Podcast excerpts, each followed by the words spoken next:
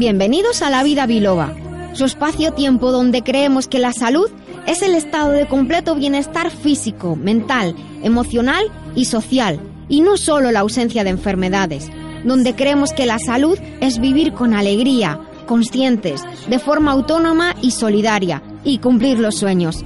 Soy la doctora Nuria Lorite Ayán y comenzamos.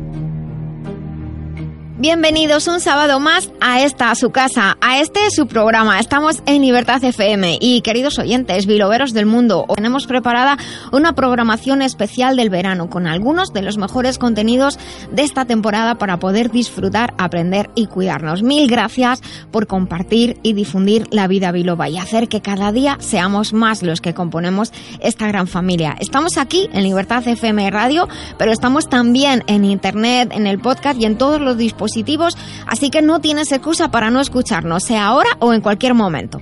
Gracias a nuestro técnico Dani Blanco por hacer posible que este programa salga a la luz y tenga vida.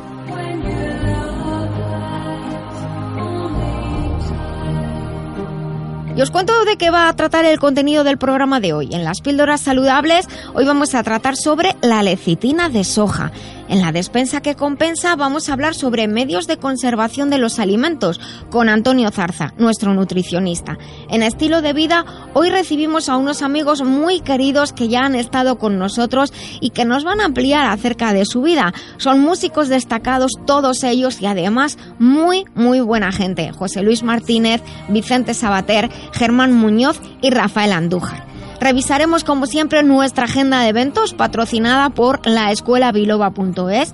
En el remitente intermitente hoy tenemos, claro, música en directo. Conoceremos y entrevistaremos con Jesús Fernández de Editorial Letra Clara y el equipo de colaboradores y los músicos a Elvira Cordero y hablaremos de literatura infantil. Hablaremos sobre cuidados de salud, consejos para el bienestar de esos que sé que les hacen tomar notas y por ello atendemos a sus consultas, las consultas que nos envían desde, desde la web. Y tenemos nuestra sección especial de historia que lleva Regino Mateo del Peral, dedicada a un tema muy curioso. ¿Cuáles son las posibles razones para que Felipe II designara a Madrid en 1561 como sede permanente de la corte? Con tanta historia que nos cuenta él, seguro que nos va a encantar aprender mucho más de nosotros. Llama a la vida biloba, que con rigor y con humor te ayuda la doctora a que te encuentres mejor. Sea un dolor engorroso o un simple ataque de tos, 915757798 o 915757232.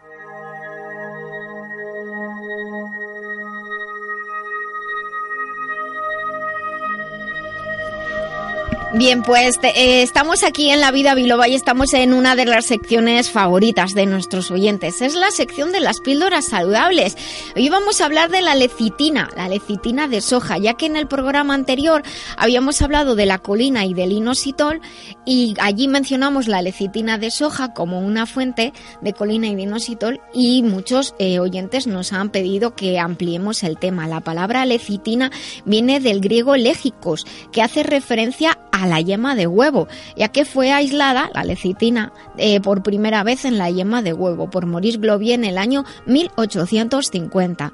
Eh, lógicamente estamos hablando de la lecitina de soja, pero la lecitina está en otros alimentos como, como comento en la yema de huevo. La lecitina dentro de las sustancias orgánicas naturales es un tipo de fosfolípido que tiene importantes efectos metabólicos y fisiológicos, la verdad.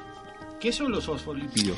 Pues mira, Benigno, me alegra mucho que me hagas esta pregunta porque es una de esas palabrejas. Los fosfolípidos tienen una gran trascendencia para la formación de todas las membranas celulares y de manera muy especial de los tejidos del sistema nervioso, porque pensémoslo, todas las células de nuestro cuerpo tienen una membrana que las rodea, las aísla, sería como la piel de nuestro cuerpo, pues la membrana para las células compuesta por dos capas que contienen fosfolípidos, o sea que nos hace falta con toda seguridad eh, esa membrana y gracias a ella, que se dice que es una membrana, una bicapa formada por dos capas y que repito tiene fosfolípidos en cada una de ellas, pues nos hace falta tener una buena disposición de fosfolípidos para que eh, esas membranas estén íntegras y como les voy a poner un ejemplo muy malo, pero es para que no, se deshagan las, las células, tengan su integridad igual de la misma manera que nosotros no nos deshacemos cuando nos lavamos con jabón. ¿Alguna vez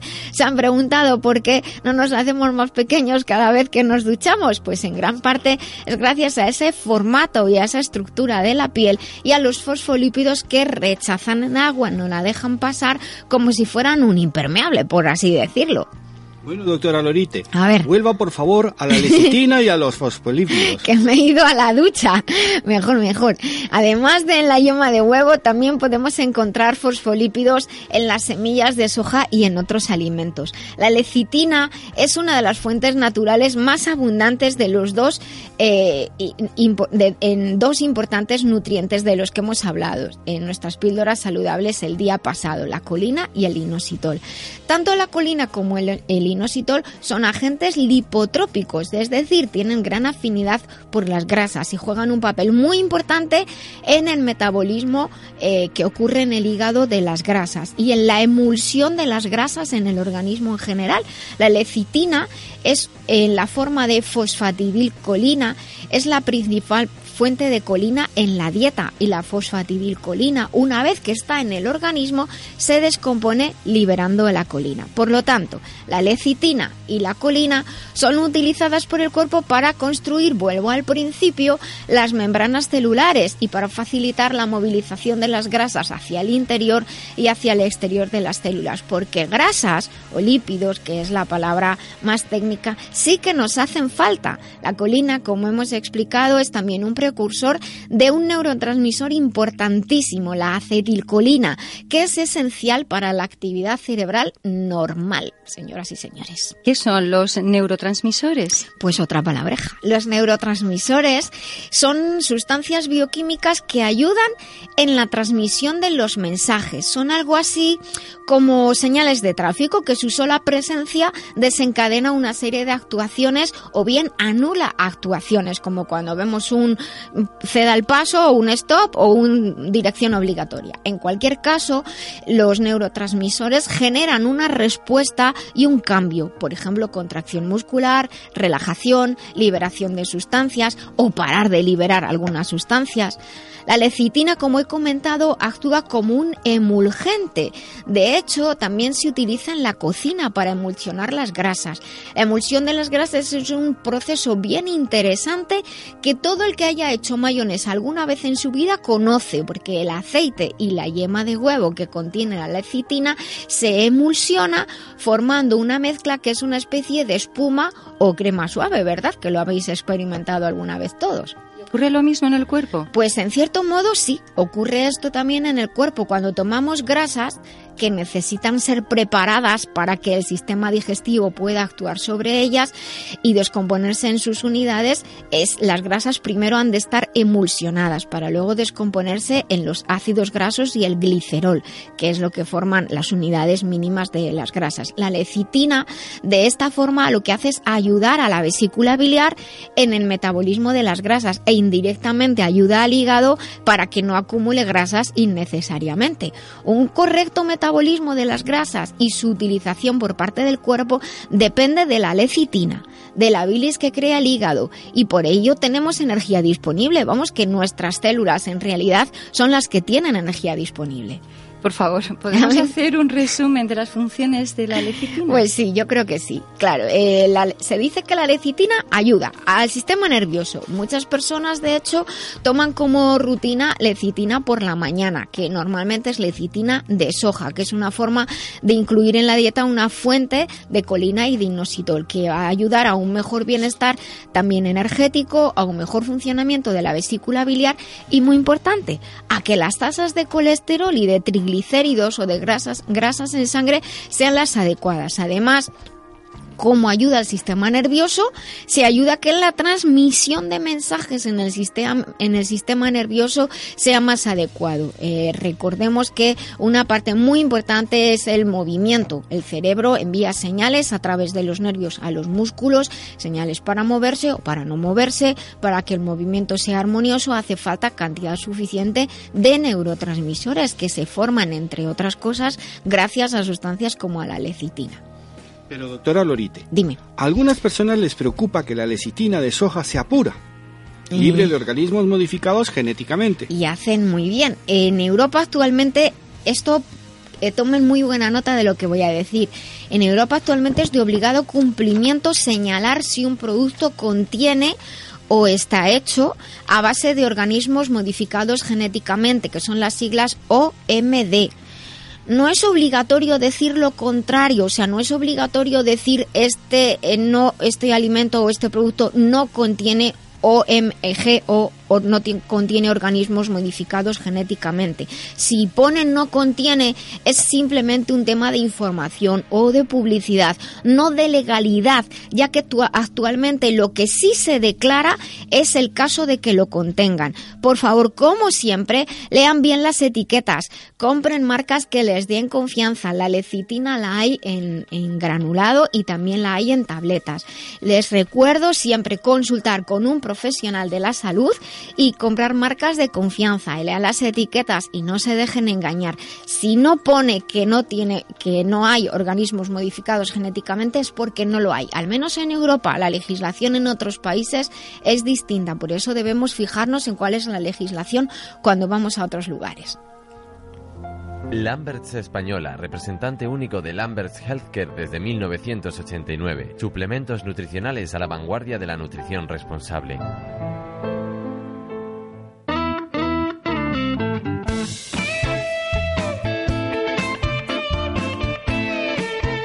Bueno, pues continuamos aquí en La Vida Biloba. Hoy ya estamos en el episodio 114 y hemos abierto nuestra despensa y hemos abierto nuestro frigo y quizás estamos ahí mm, a estas horas pensando qué voy a hacer de comida hoy. Claro, el tema es que el de lo que le vamos a lo que vamos a hablarles hoy no es como para hacerlo dentro de un rato. Son las 12 y 19, las 11 y 19 en las Islas Canarias, pero les vamos a dar una idea que quizá para mañana sí pueden tener, sí pueden tener lista. En el episodio anterior habíamos hablado de algunos sistemas de conservación de los alimentos y fíjense si les hacemos caso que todo vino hilado, porque durante dos episodios estuvimos hablando de la sal, de sus beneficios, de sus de la sal salió que era un componente para conservar los alimentos. En el episodio pasado hablamos de conservación y hoy continuamos hablando de sistemas de conservación que muchos dirán, pero si son maneras de cocinar, hombre, al fin y al cabo, el simple hecho de cocinar, de calentar un alimento, ayuda a su conservación y ayuda a que sea eh, eh, eh, salubre y saludable, a que no tenga microorganismos. Así que, una semana más, aquí tenemos a nuestro Antonio Zarza. Buenos días, Antonio. Antonio. Buenos días, Nuria, ¿qué tal? Pues muy bien, y estamos aquí en, en, este episodio 114 donde continuamos con los sistemas de conservación de los alimentos que han gustado mucho a nuestros oyentes y que hoy cuando acabemos de hablar de los principales pues los subiremos a nuestra web para que tengan una relación de los sistemas más importantes que, que incluso utilizamos sin, sin saberlos. Eh, realmente estos sistemas de conservación de los que vamos a hablar hoy, los alimentos se cocinan con estos métodos y nos ayudan a que duren unos poquitos días más de lo normal. Hoy vamos a hablar de dos, del adobo y del marinado. Y les vamos a dar algunas recetitas para que prueben en casa. Así que empecemos con el adobo. Antonio, cuéntame, ¿qué es el adobo?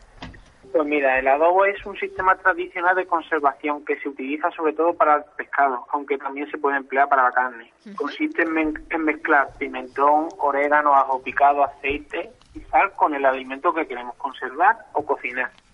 Este método permite realzar el sabor del alimento, lo ablanda y permite su conservación en fresco unos cuantos días. Esto se debe a que los aceites esenciales de las especias, se dice especias, no especies, que el otro día me preguntó alguien, ¿se dice especias o especies?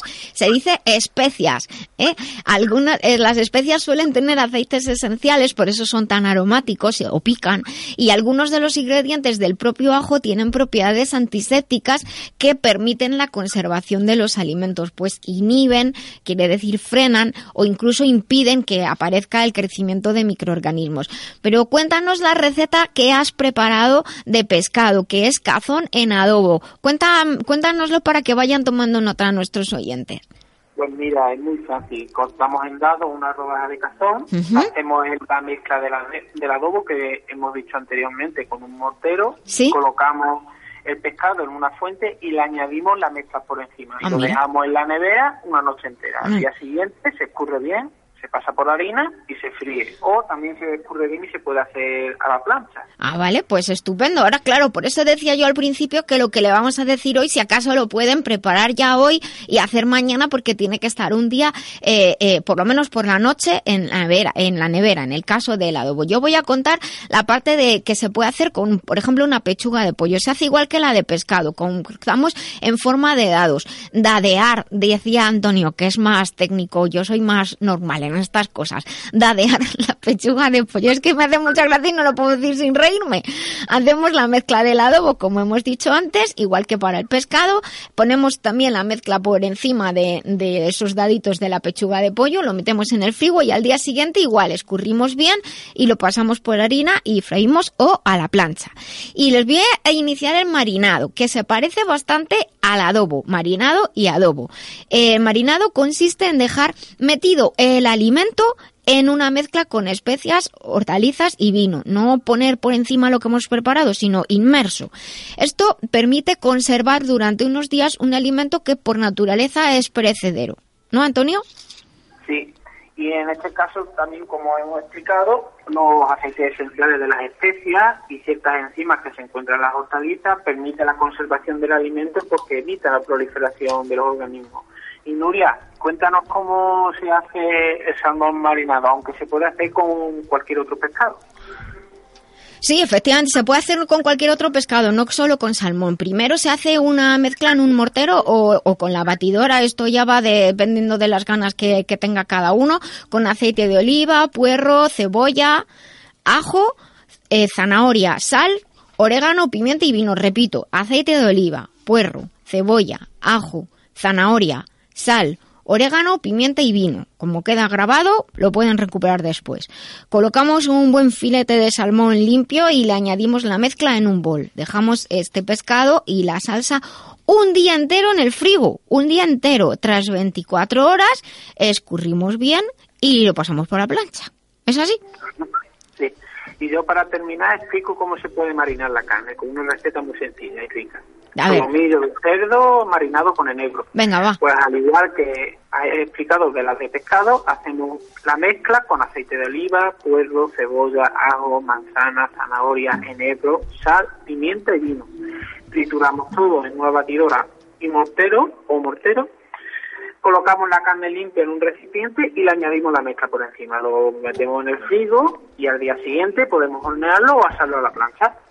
Pues bueno, ya les hemos dado unos, eh, unas ricas recetas que pueden aprovechar para preparar el fin de semana o cuando quieran. Aquellos que dedican los domingos a preparar la comida de la semana, pues tienen unas buenas opciones y de alimentos que además van a durar más tiempo. Hombre, obviamente no significa que los dejemos eh, al aire libre, mejor en, mejor en el frigo. Pero antiguamente, y Antonio me lo puede confirmar, yo recuerdo que las personas hacían muchos de estas, de estas preparaciones, como los adobos, como los escabechados que hablábamos- en el, en el episodio pasado, y lo dejaban en las cazuelas de barro tapadito eh, en un sitio fresco, ¿verdad?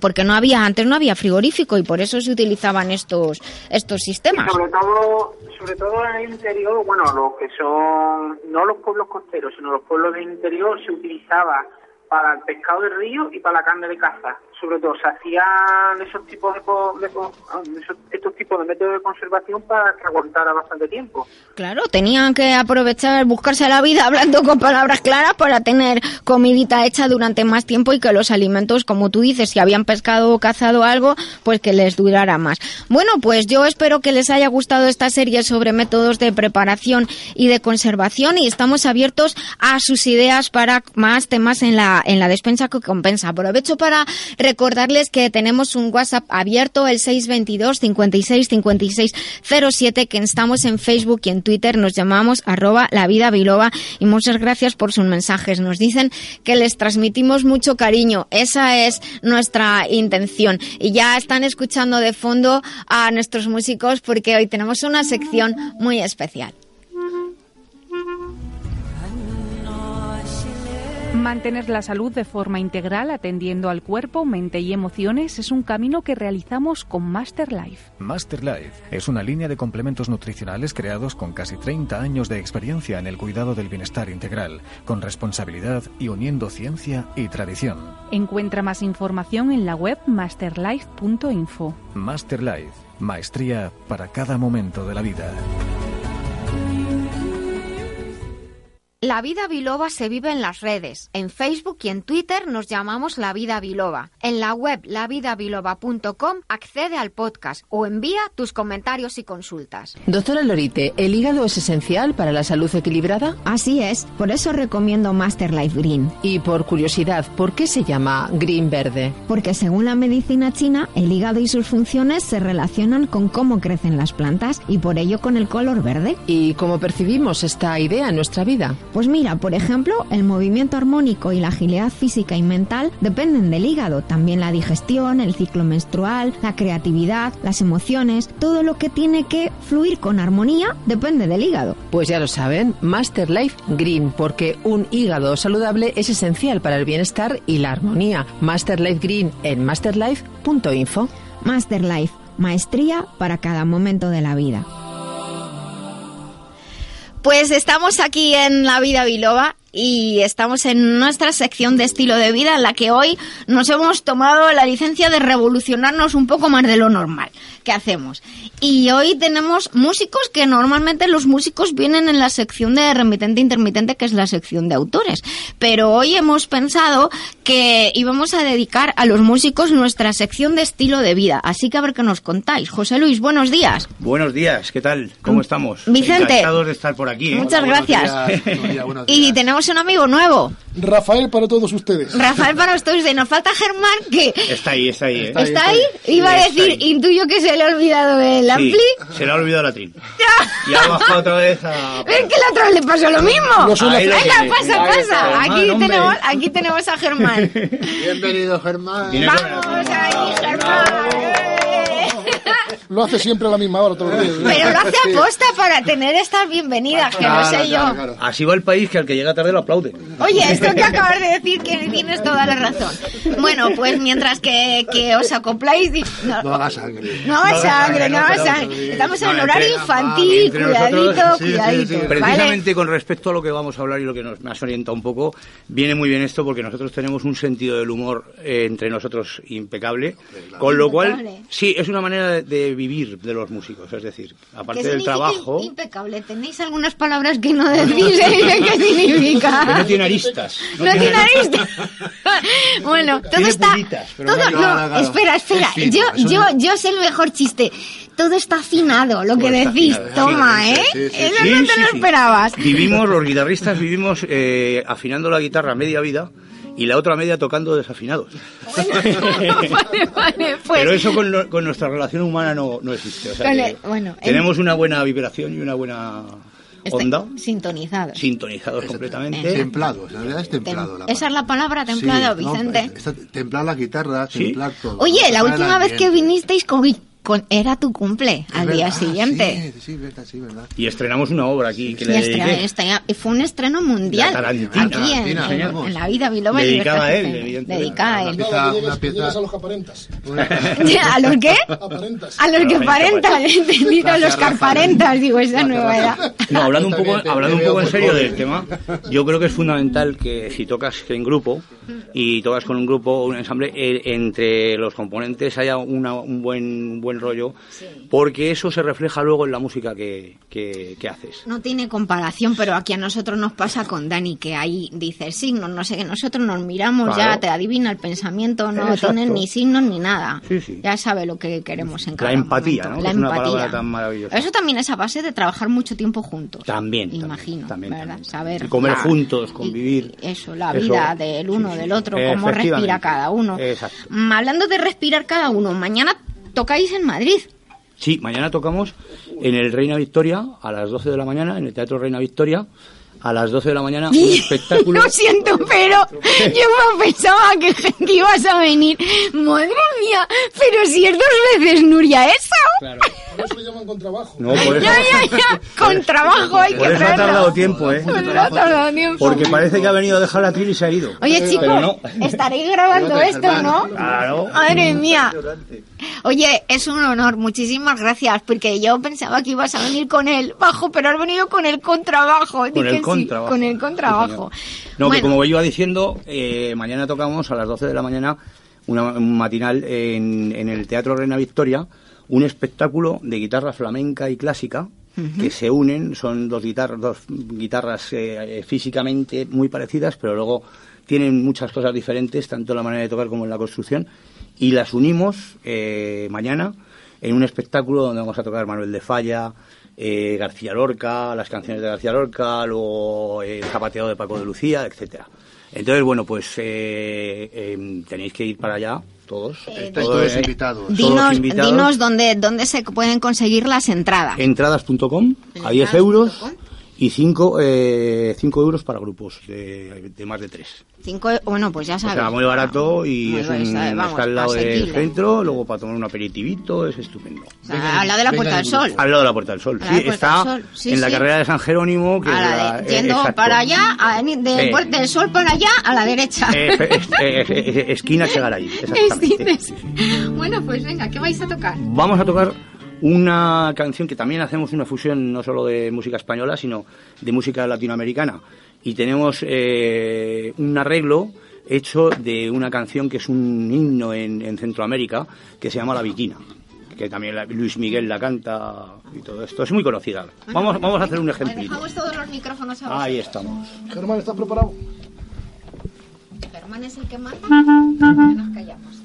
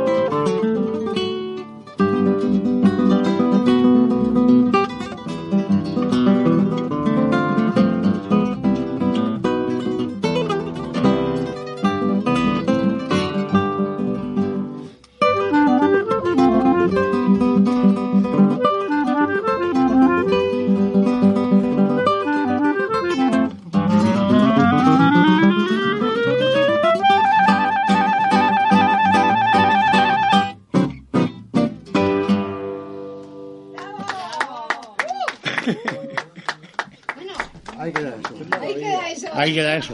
Así sin calentar ni nada y por la mañana, ¿eh? Y por la mañana. Verás tú mañana en el Reina Victoria, ahí cuando nos cortemos el pelo, los que tenemos. Eh, eh, esta tarde hay ensayo. Esta tarde hay ensayo. Sí, tenemos un ensayo general, o sea que estupendo, vamos.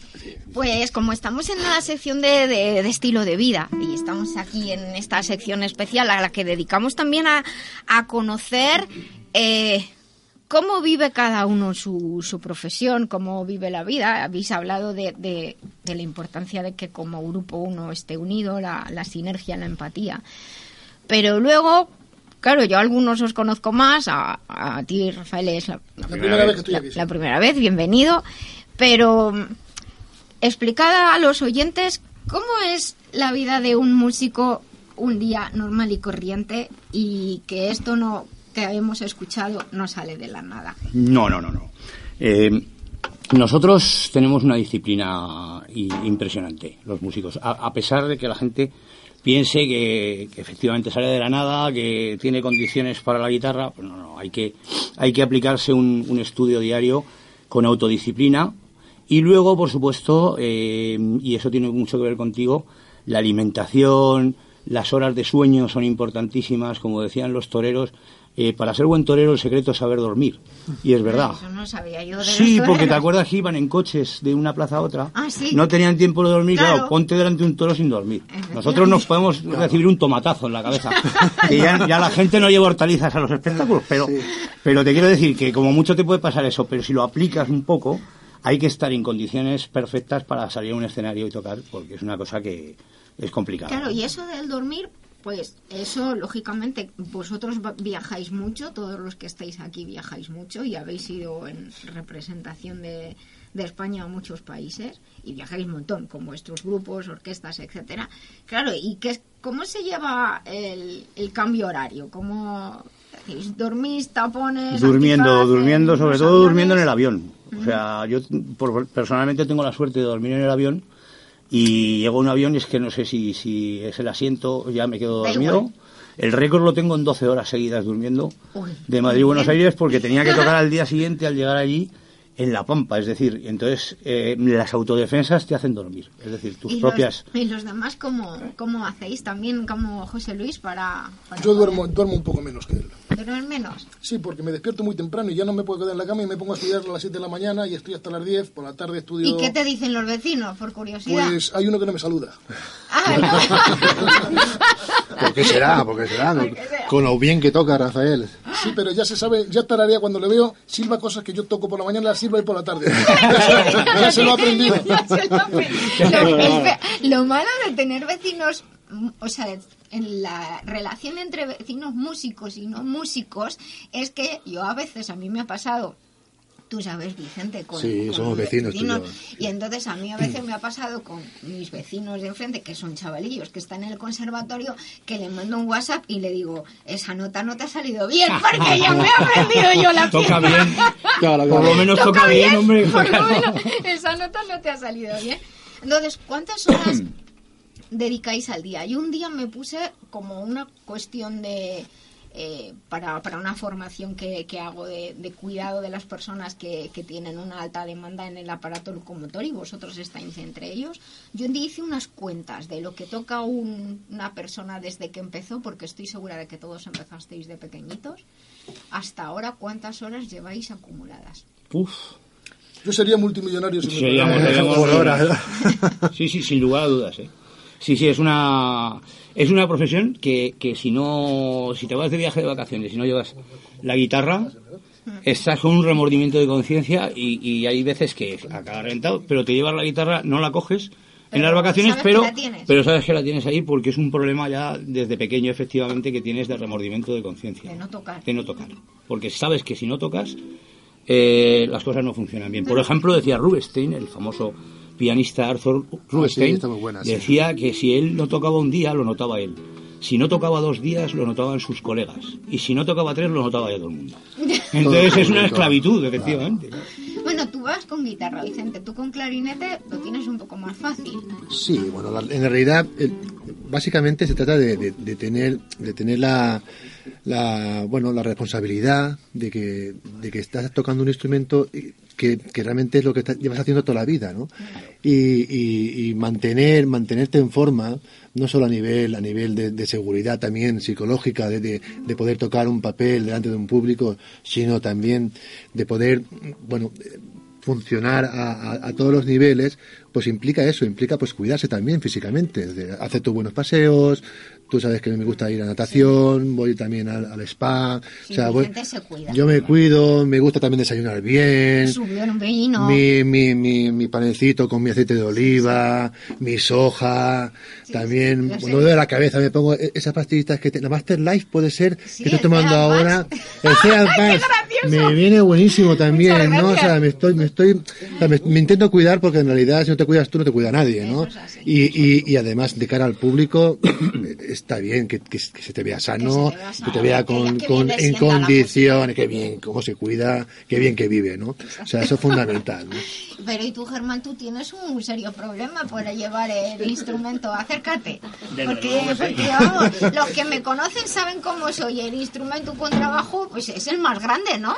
De toda la orquesta. Pues sí, es el más grande con diferencia. Y además es que mucha gente no es consciente de, Que no se desmonta. de que antiguamente había había luthiers que preparaban los contrabajos para poderse llevar en la diligencia. Ah. Entonces tenían un sistema por el que desmontaban el mástil Sí. y eh, lo podían meter en un, baúl, en un baúl como cualquier otra maleta. Y luego al llegar a los sitios, pues ya lo montaban y tal. Y muchos contrabajistas eh, incluso llevan, cuando viajan en avión, bueno, cuando viajamos, pues llevamos eh, diversos apliques de utensilios de lutería para montarlo, incluso hay hasta puentes que se pueden regular para poderlo utilizar en diferentes en diferentes climas, con más temperatura, con menos temperatura, porque eso es muy sensible, aunque parezca muy grande y digas, bueno, esto con el volumen que tiene Aguanta eh, todo. aguanta todo. No, esto es como un violín, como decía mi maestro, el profesor Steiger de Viena, decía que esto es un violín, pero muy grande. Pero muy Entonces, si un violín es una cosa muy delicada, esto también. Bueno, bueno. Y, y al hilo de lo que tú decías de sobre la de transportarlo Sí. y todo eso, que claro, el pobre se lleva por porque como los sitios no están preparados y pues se lleva algún que otro golpe, entonces hay que tener mucho cuidado, llevarlo muy protegido. Y también tiene la broma fácil del transporte por lo de, por el contrabajo. Pero en realidad la palabra contrabajo no hace referencia a eso, sino que es una una característica musical porque la escritura que se utiliza para el instrumento no corresponde al sonido real, sino que suena más grave, una octava más grave de lo que está escrito. Lo digo para que también la gente que nos escucha aprenda ese tipo de... de Por eso, por eso que- ha llegado tarde. No Porque- tarde. Va- va Él escribe en el pentagrama de abajo. Eso es un chiste también que se dice de los violas de los contrabajos llevamos 10 o 20 compases más tarde. Pero vosotros ponedme a prueba y veréis. Bueno, pues nada, os Que queremos. me ha clavado, ¿eh? Ah, vamos. Pues le, le ponemos a prueba. ¿Queréis tocar algo? Vamos a tocar, vamos a tocar una pieza, eh, Rafa y yo solos, que hacemos varias eh, intervenciones eh, en el concierto, no solo el grupo entero, sino que de repente hacemos solos. Y esta es una pieza que tocamos los dos, eh, que es un arreglo que tenemos de la famosa luna y el toro. La luna y el toro. Vamos allá. Vamos allá.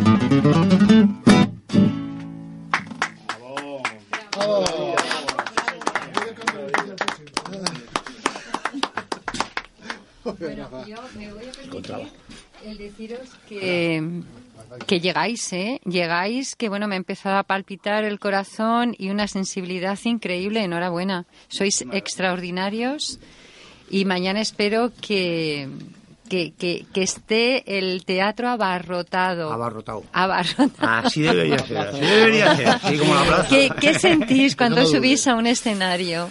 Bueno, pues eso es una de las cosas por las que estamos hablando que nos tenemos que preparar. Porque realmente existe el miedo escénico, que es una de, la- de las cosas de- más, más importantes de un músico. Es el, el exteriorizar eh, y, demostrar eh, algo mm, que has dedicado un montón de tiempo, que has- invertido muchísimas horas. Entonces, eh, a veces ese interiorismo o, o esa intimidad que hay que tener para estudiar, cuando vas a, a tocarlo en público, solemos ser bastante tímidos los, los músicos en general. Entonces hay que cuidarse también precisamente por eso, para, para estar en perfectas condiciones de salir. El principio lo definía Andrés Segovia muy que estuvo tocando hasta los 96 años el maestro. Murió dos meses después de, de subirse a un escenario, ¿no? Y lo decía, al principio no, tengo un miedo que no lo quiero, quiero que pase rápidamente. Durante el concierto lo disfruto y cuando acaba me gustaría volver a empezar. Esa es la sensación que tienes. Y es verdad, ¿eh? Además. Sí, de alguna forma lo que se hace es transmitir las emociones que la música te genera a ti, a ti mismo, ¿no? Es decir, es una como una transmisión de, de- de emoción, porque ah, lo que quieres es que el público se emocione con lo que tú haces. Yo estoy encantado de que, ¿eh? de que, hayas de que, haya- que hayamos conseguido Ese así a bote el- pronto que, que te hayas emocionado, porque al final es, eh, se trata de el arte lo que tiene que hacer es emocionar. Y la música en- en- en- entra por el oído, el oído es, digamos, el fin. es- es- va directamente al corazón, ¿no? Como los ojos van a, la- van a la inteligencia, ¿no? Bueno, no sé, no me he liado.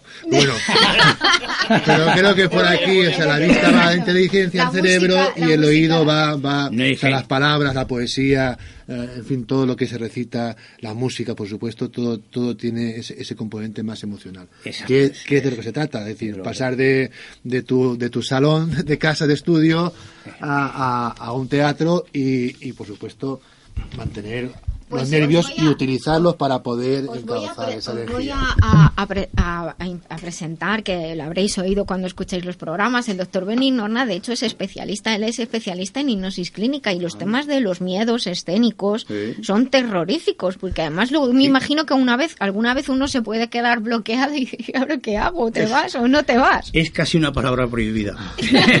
la palabra nervios, miedo escénico no existe. No existe. Antes de salir, Claro, ¿no? O sea, que es que basta que, que lo, que lo plantees. Vamos, los que no tenemos problemas, hay gente que tiene, que tiene serios problemas, ¿no? Y en realidad es muy fácil porque tú estás eh, con- en tu cabeza con la cantidad de notas que quieres dar, intentando demostrar y al final es lo, lo- lo que estábamos comentando, que de lo que se trata es de que la gente pase un buen rato y si emocionas ya, pues es una maravilla, ¿no? O sea, que le damos demasiadas vueltas también. Yo de todas maneras y, y, y poniendo, valorando desde luego el trabajo que hacéis, una pieza que puede durar entre dos, cinco minutos, algunas más, Sí. y en eso te juegas posiblemente toda una vida. Lo siento, no quiero fastidiar, no, no, pero no, es no, para no. incluso valorar No- no más lo lo, que hacéis. conseguir, ¿eh? Bueno, Tú empeñate, pero no lo vas a no, no, conseguir. no, no, no lo quiero conseguir. Estamos Solamente al contrario, valorar justo el esfuerzo que hacéis. Llego a saber que ibais a cantar la viquina Anda. y yo me la sé de memoria. No, además, Y- además es que no lo hemos cantado, ¿eh? No, no, no. Por la playa solitaria camina la viquina, pensando en un amor que vino y se fue. Y al final sigue pensando que vive con él. Ojo, yo me siento profundamente mexicano y esta Anda. canción es mexicana. Sí. Por lo tanto Ah. es norteamericana. Sí. No centroamericana. ¿Perdonar? Bueno, no, yo he dicho que en Centroamérica, porque en Costa Rica es como un himno también, se ha extendido. Vale, pero es decir, mexicana pura y Sí, es claro. como decir que la bamba, eh, No, no, no. que también se toca en Guatemala, en Puerto. Rico y en, y en España, eh, con perdón. Yo es que no nací en México, pero adoro México. Y tengo un montón de escritos sobre México, me lo conozco desde Guadalajara para abajo entero. Y realmente, bueno, pues La Bikini es una de las canciones favoritas porque eh, normalmente la suele cantar las chicas que son abandonadas y pierden la relación de pareja, que ese es uno de mis temas favoritos. Entonces, Solitaria camina la viquina. Solitaria camina la bikina, la playa. se- Benino, te vamos a tener que traer a ti a la sección de, de músicos. No, Vamos a fichar, vamos a fichar. Claro, la el- ese toro enamorado de la luna, esa es la, con perdón, iba a decir una palabra que no se No puede se decir. puede Lo habéis decir. hecho genial, Muchas ¿vale? gracias. Lo habéis hecho eh, el toro y la luna, ¿vale? Que es una de mis canciones favoritas también.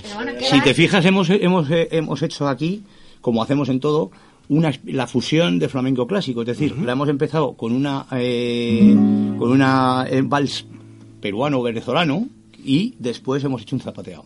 Ha hecho Rafa. Entonces, eso es una manera también de fusionar. Claro. Que luego vamos a hacer el Tico Tico, que es una canción eh, conocida mundialmente, que es brasileño, y vamos a tocar una versión en plan clásico y la empalmamos con una en plan flamenco. Pues venga, cuando lo que A ver, a ver si Nos viene quedan- Rafa. venga, Te he puesto a- nos a- quedan por el cinco- ticket. Nos Sí, quedan sí. cinco. ¿Ha ido por el ticket de Rafa? Sí, sí, Bueno, sí, nos claro, claro, cinco la una. Y en el caso de que no pudiéramos ahora, como os vais a quedar, lo tocamos en, en la segunda. en la Joder, claro que sí. en la Claro segunda que hora. sí. Que he dicho que la sección de, de consejos de salud la vamos a dedicar hoy precisamente a los consejos de los cuidados de los músicos, algunos de los cuales, pues Vicente ha, ha dicho ya. Y Hay una cosa, mira, Dime. que es interesante de, de preparación. ¿no? Bueno, cada uno tiene, antes de salir al escenario, tiene sus, sus sus truquitos y no sé qué. Yo me tomo que aprendí de. pues, estuve acompañando a Teresa Berganza un tiempo y, bueno, la divina diosa de la música, ¿no? Que, vive, que es vecina Sí, nuestra, además, de. San Lorenzo del Escorial. Y ella tomaba un eleuterococo, Sí, que es eh, ginseng siberiano, sí, exacto. para antes de los conciertos, porque Venirse anima arriba, un poquito, exactamente. Sin subir la tensión. Y sin subir la tensión, como el, el ginseng coreano, a mí, por ejemplo, me da más No, no, da taquicardia. Pero el, el, el siberiano no. Mira, ya que estamos en un programa voy a, voy a explicar una cosa entonces la nos tomamos, yo me tomo unas gotitas y sales como... Diferente. Sí, como... Y si no has dormido bien, es decir, es un es un es el de único hecho, placebo mira, que tengo yo hay, por ahí. hay una cosa muy curiosa. El, Bueno, y el chocolate el es muy bueno porque, eh, como tú bien sabes, estimula Sí. eh, las endorfinas, me parece que es. Sí, sí, y- sí, el chocolate y- y- negro. El negro, exacto. El chocolate El negro. blanco es como si no fuera chocolate. Eh, eso no es chocolate. Pero esto es muy bueno porque para la ansiedad y todo esto, tu cerebro se, se El estabiliza un poco. eleuterococo ¿no? se dice en, en, en la medicina oriental, en la medicina china, se dice que el eleuterococo es, es un tónico, pero de naturaleza yin, te tonifica, pero sin activarte demasiado. Y el ginseng coreano es un tónico, pero de naturaleza yang, más caliente. De hecho, las personas nerviosas, así por ejemplo vosotros, a mí me pasa, el ginseng me pone el corazón pone a 100, a 100, sí, y aprieto los dientes Sí, sí. y al final descontrolas todo. Entonces, no, pero el otro no, no el otro te deja perfecto y, y- equilibrado.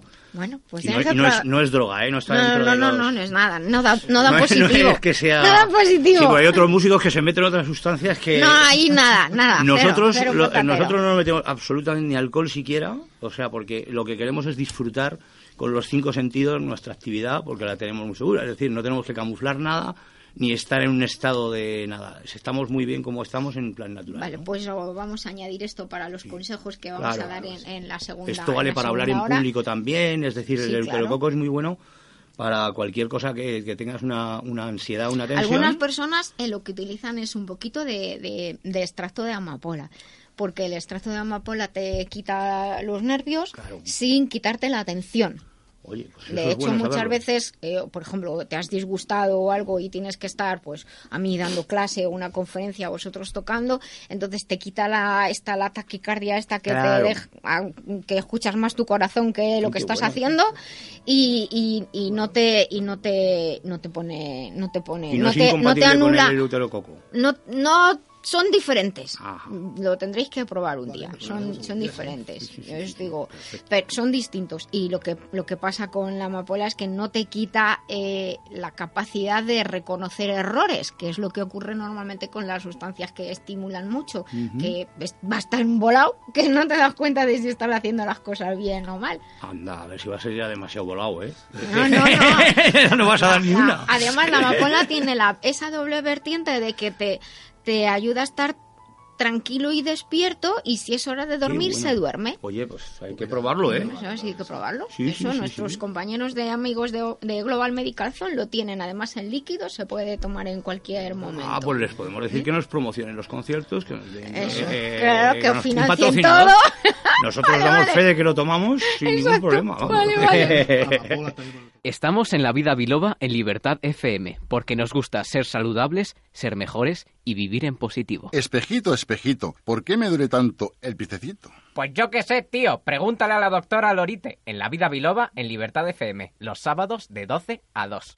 ¿Buscas formarte en salud integral e integrada? Te presentamos una de las escuelas más prestigiosas con reconocimiento internacional, la Escuela Biloba, fundada por la doctora Nuria Lorite Ayán, porque gracias a su rigor, calidad de investigación, ha obtenido el aval de numerosas universidades nacionales e internacionales. Biloba establece puentes entre diferentes concepciones de la salud y de la enfermedad. Te ayuda a optimizar tu esfuerzo y formación. Somos pioneros y expertos en los nuevos sistemas de formación, con todo el apoyo personal y tecnológico para ti. Estamos siempre contigo. Déjate contagiar de nuestro amor y pasión por la salud y el conocimiento. Biloba es tu escuela. Visita www.biloba.es.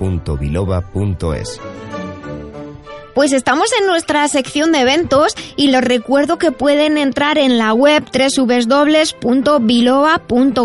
En esa web van a encontrar mucha información acerca del trabajo que realizamos y acerca de las actividades que hay previstas tanto para profesionales de la salud, actividades de formación para profesionales de la salud, eh, muchas de ellas con avales universitarios y también tenemos muchas actividades de divulgación, tenemos cursos que se pueden hacer presenciales a distancia, el sistema de learning mixto, siempre estamos ahí para ayudar a nuestros alumnos. Y lo más fácil para estar al tanto de todos los eventos y de todas las actividades que hacemos es pues darse de alta en el newsletter, en la página de inicio de biloba.es tienes un botón donde puedes darte de alta para estar al tanto de todo lo que hacemos. Y recuerda, Biloba es tu escuela, seas profesional de la salud o seas una persona que desea aprender más de sí mismo. Disfruta de la web biloba.es y de todos sus contenidos. Sabemos lo que somos, pero no lo que podemos ser. Utilizando la MHRP se pueden movilizar recursos y comprender que lo importante no es lo que te pasa, sino lo que tú haces con lo que te pasa. Fórmate con el Instituto de Terapia Integral MHRP o solicita terapia personal con el doctor Benigno Horna, antropólogo y doctor en hipnoterapia, creador del MHRP. Visita la web benignohorna.com. El poder de decidir es el poder de cambiar.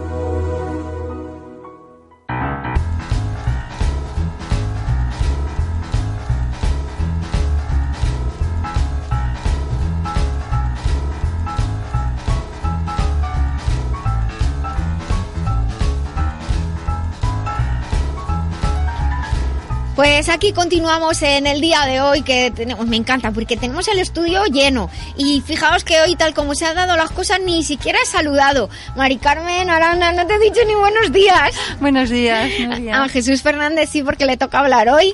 Muy buenos días. Y Benigno Horna, doctor Benigno Horna, buenos días. ¿Qué tal? Buenos días. Hemos saludado a los músicos y nos hemos olvidado de los de siempre. Pero bueno, es lo Ya, que ya, pasa, ya. donde hay confianza ya se sabe. Ahora vas y lo cascas, anda. Bueno, estamos en la sección de remitente intermitente, esta sección que dedicamos a, a los autores y que lleva a Jesús Fernández de la editorial Letra Clara. Y tenemos a Elvira Cordero, que es especialista en literatura infantil. Elvira, buenos días. Buenos días. Eh, Encantada de estar, Bueno, perdona que encantada de estar en tu programa y darte las gracias y decirte que me encanta porque creo que la cultura y la, la salud es lo primordial para que pasen muchas cosas. Me escribí mucho Bueno, muchísimas gracias, pero pero además es que para mí la cultura y la salud van unidas. Eso es lo único que no nos puede quitar nadie, pero nadie, nadie, lo que es lo que somos y lo que sabemos. Y ahora le, le paso la batuta a Jesús. Muchísimas gracias, Elvira. Que sepan que Elvira Cordero Bonal está en Facebook. Pueden encontrarla en el Facebook de nuestro programa si quieren contactar con ella. Venga, Jesús. Muy buenos días, Elvira. Hola, Jesús. ¿Qué tal estamos? Para mí es un placer y mucha gente no sabe quién eres, pero bueno, más o menos te voy a decir quién, quién eres realmente públicamente. Elvira Cordero Monal es humorista, cantante, compositora, actriz, figurinista y escritora nacida en Sevilla, diplomada en musicoterapia en el año 94. Eh, bueno, Elvira ha participado como bueno, pues en el mundo teatral, en la realización escénica, bueno, incluso ha salido en un programa de televisión con Juan y Medio, con Cocha Velasco o Viviana Fernández, o como otros Los Locos de la Cocina en Tele Sevilla y hoy- en tu día en Canal Sur. Bueno, en el año 2016 saliste en Got Talent, es decir, que has estado en Farmacia de Guardia, buscando a Carmen. Y aparte eso, es familia eh, directa de José María Gutiérrez del Alba, que es un poeta del siglo XVII, escritor, periodista y dramaturgo. Y del cual, lógicamente, hay una frase que seguro que todos hemos oído hablar de él, que es Hubo un tiempo en que nuestro orgullo consistía en decir que jamás dejaba de alumbrar el sol en los dominios españoles. Hoy debemos aspirar a la realización más bella de esa frase, no por el hecho de la fuerza, sino por los vínculos de fraternidad y amor entre pueblos que tienen un mismo origen, una misma civilización y una misma aspiración. Elvira, ya he contado Sí. un poquito más de tu vida. Has sacado recientemente con letra clara precisamente tres títulos de tus libros, que son El país de Elvirandia y La infancia del Virita. Es un libro infantil. Luego un libro un poco más duro, que es Mártires de los suburbios, hasta que la droga no se pare. Y otro título que se llama El niño que vivió una guerra. Elvira, más o menos llevas escribiendo muchos años, te, te has dedicado ahora a escribir. Eh, ¿Qué quieres aportar a la literatura infantil, juvenil, de narrativa? Mm, danos, háblanos un poquito de tu mundo literario. Pues escribo desde los 12 años.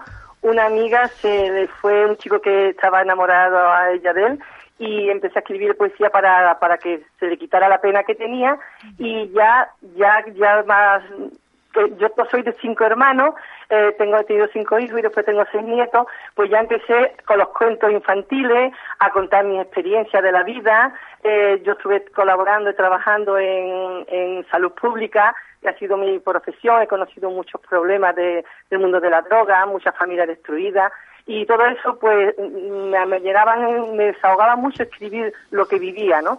Entonces llevo casi 30 años escribiendo, mm, todo estaba en cuartilla, pero hace poco, se fue, hace unos años se fue mi hijo a vivir a Madrid, te conocí a ti Mm, así y es, me dijo, mamá, mm, es un sitio que te va a gustar porque trabajan muy bien y, y tengo mucha confianza, ¿por qué no mandas tus escritos? Y entonces empecé ya a poner contacto contigo, que te lo agradezco a ti, a tu equipo, a Carmen, a todos, porque Muchísimas de verdad que, que habéis cuidado mi- los libros estupendamente y preciosos. No podía ir al mejor sitio. Entonces empecé con, el- con- con- a escribir ese libro que es un poco más duro. Después lo de, como soy también compositora de música, pues empecé cada vez que había un cumpleaños pues hacía una canción por lo que personalizara al niño. Eso me daba después idea para hacer un cuento. O algunas veces le contaba a, mi- a mis nietos o a mis hijos un cuento que se me ocurría y me daba para hacer una canción a ese cuento. Por eso todos los libros que están han salido y los que van a venir van a llevar todo un CD porque con un mensaje o las canciones, por ejemplo, en el libro del Virandia, El país del Virita, está muy interesante porque, claro, yo veía a mis nietos con tanta tecnología, tanta televisión, tanto y al cine, que es maravilloso, ¿no? Pero yo mm, veía que en mi época todo lo que lo teníamos que fabricar nosotros. No teníamos televisión, bueno, yo tampoco soy muy muy mayor, pero en los años 50, 60, pues ah, no cabía, no había ni televisión en las casas, ni teléfono. O sea, que quiere decir que, que yo mm, empecé un poquito a traerle a mis nietos cosas de, de, mi, de mi infancia para que ellos también tuvieran mm, la manera de enriquecerse, porque he visto niños que han estado cinco horas por la tarde con con ordenador, con tablet, y eso es, fantástico. En el libro se cuenta lo bueno que puede hacer en los niños, la educación, en- incluso en alguna, la educación especial con niños que tienen alguna educación especial, es fantástico, pero siempre con profesionales, con los padres que cuiden cómo lo usan, y después los juegos que nosotros hacíamos, cómo inventábamos las historias. Claro, de tanto contar cuentos a niños y esto pues surgió la historia de que está el Patito Ramón y el personaje que es el Cerdito Cagón, que es un, eh, donde mm, tiene el cuento que se acaba nunca, eso va. Y ahí, y después la- el libro que he transmitido antes del niño que vivió en la guerra, pues fue de una noticia que me impactó mucho, hice una canción se llama Una mano para caminar a esos niños que vienen de esos países donde están en guerra y entonces cuando llegan a las orillas de las playas lo que necesitan es una mano para caminar, que es la canción que va en ese libro también. Entonces hice la canción primero, pero después dije, no, tengo que contar una historia que, que diga también un poco como, como se puede sentir, ¿no?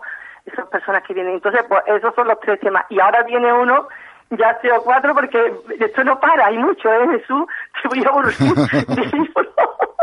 y eh, porque ahora estoy terminando uno que es todo lo que eh, es una es humor porque digamos es humor que llevan todos los sainetes y, y poesías de humor. Y eh, eh, eh, me estoy pasando muy bien pero después viene el vídeo en el oeste porque claro yo cuando hice el país del Virandia mm, creé una fábula con mi nieto para la, la- las navidades en el verano hace cada una hacía su canción. Y ahí el, el, el libro lleva un CD con cuentos cantados que viene del libro y una y todas las canciones que también hablan de los cuentos del libro. Y claro pues pues eh, yo, digo bueno le falta al Virandia una, un cuento del oeste y el Viri que se va al oeste con 14 años se van a menos a Coloma, a, a California, donde se descubrió la- el oro más importante a, a 1800 y pico, a, mediados de 1800, y entonces ahí ya manda yo al Viri ya con el caballo, con él, y también tiene su historia y su, y su canción, y después falta la urba fastidiosa y otro de pirata, y después el Virandia, todos los cuentos que tiene son inacabables.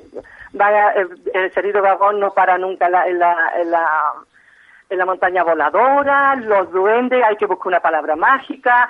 Mm, Yo recomiendo, de verdad, aprovechando la oportunidad que me habéis ofrecido, que todo el que tenga que hacer un regalo a un niño ahora, o incluso a los abuelos, porque viene la canción de abuela, abuelo, donde los niños le cantan una canción agradeciendo, porque hoy en día colaboran mucho en la familia con los nietos, y además enriquecedor también con los nietos, tanto se enriquece el abuelo como el niño. Entonces, que le regalarán este libro de verdad, no porque, libro, sino porque de verdad le va a gustar muchísimo, porque mm, hay muchas cosas. Habla de cómo yo viví en la infancia, mm, que, que supuso el tener que hacer nuestros juguetes, cómo eran los reyes, cómo no, cómo no pedíamos nada porque sabíamos lo que había en la casa, para que los niños sepan que hoy en día, pues a lo mejor nos estamos saliendo un poquito en exigir tanto o entre tantas cosas. Pues, Sí, pero mira, mm, la gente, me dirá, la, la gente me dirá, ¿dónde pueden conseguirlo? Pues mira, muy fácil, lo pueden pedir a nuestro distribuidor habitual o en cualquier librería o en el teléfono 91 670 2189, que es Maidisa, el distribuidor habitual de Letra Clara, y ahí lo pueden pedir. Eh, Elvira, una preguntita. Tú, mm, yo, entre tú y yo, ahora que no nos escucha nadie, Nadie, nadie. tú hiciste el casting para el programa este de Telecupón que hizo Carmen Sevilla. Eh, tú realmente llegaste casi a la final para poder presentar ese programa, ¿no?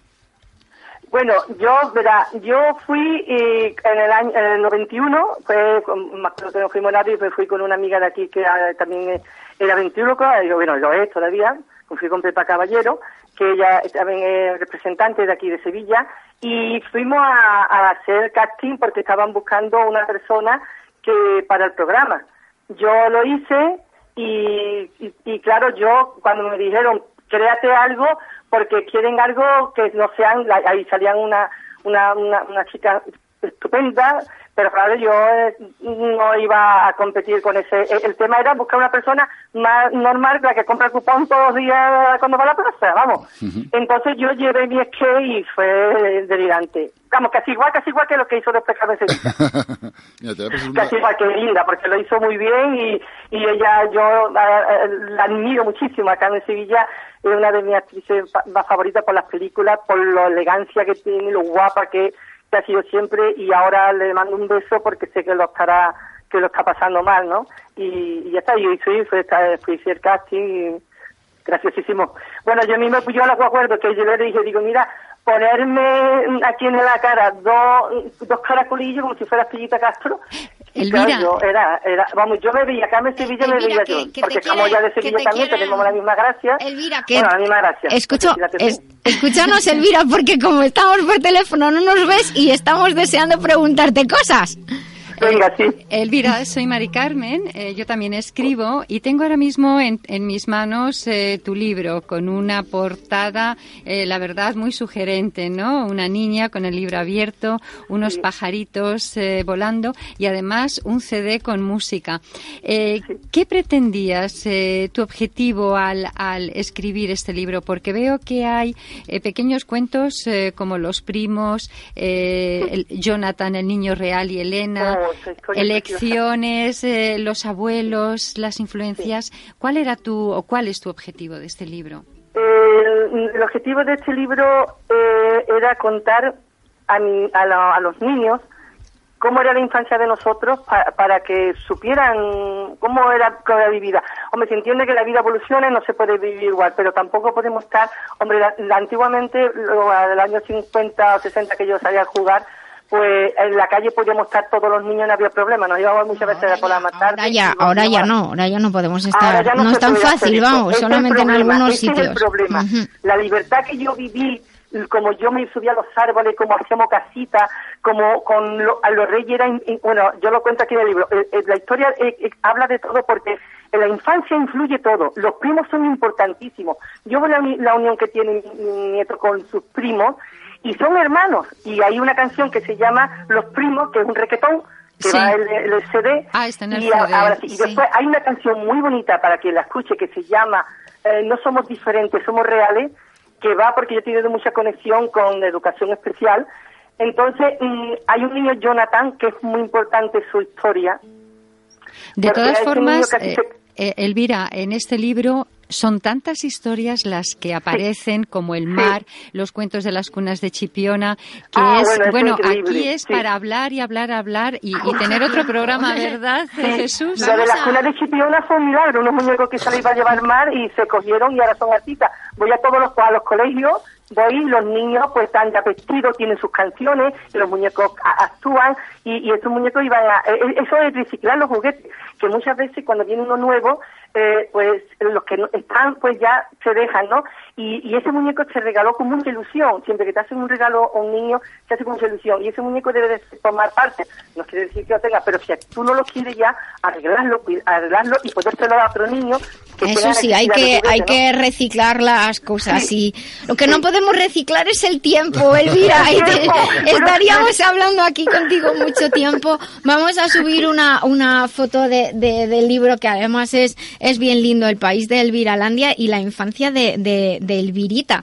Y claro, estás tú aquí reflejada. Jesús, dinos cómo se puede conseguir el libro y vamos Pues- a, tenemos que despedir ya a Sí, sí, Elvira. por supuesto. Mira, si quieres conocer a Elvira, hay un canal en YouTube que el cual ¿Sí? se le puede conocer a ella, o bien a través de nuestro distribuidor habitual en cualquier librería de España, en el teléfono 91 670 2189.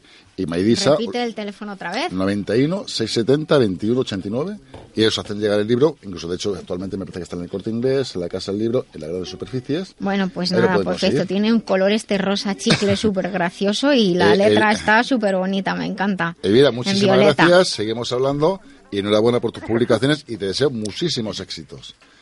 Gracias. Y quiero darle un beso a toda la audiencia y decirle que aquí estoy para lo que quieran, de, eh, para escribir o si quiere hacer una canción a alguien. Ahora, por ejemplo, la última conversación ha sido un bar que le he hecho eh, eh, personalizado a mi hijo. Se ha casado, se casó el año Pues, pasado Elvira, con, lo- mi hija. que tenemos que Mm. dejarte porque tenemos que continuar.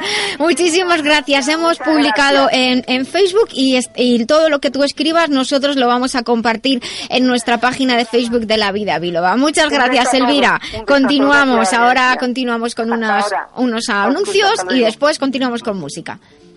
¿Has escrito un libro y quieres publicarlo? Las grandes editoriales te han cerrado sus puertas. ¿Piensas autoeditar pero no te fías? Letra Clara Ediciones pone a tu disposición todo lo necesario para sacar adelante tu obra. No lo dudes. Letra Clara, tu editorial profesional con el mayor nivel y claridad. Visítanos en letraclara.com. Letra Clara.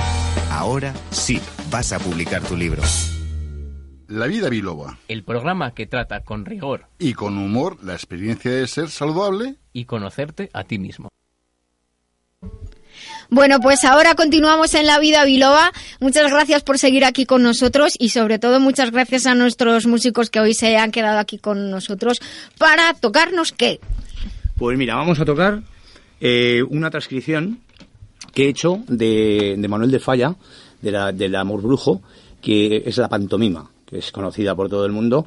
Entonces, eh, mm, he cogido un poquito la, vamos, un poquito, la, la, partitura de orquesta, hemos hecho una transcripción para dos guitarras, guitarra flamenca y clásica, y he añadido del clarinete y el contrabajo, en fin, una labor un poco de chinos, pero al final... Un poquito, sí, sí, mucho trabajo todo eso, pero, pero el resultado es muy, muy, muy bonito. Pero pues vamos a por ello, venga. A por ello.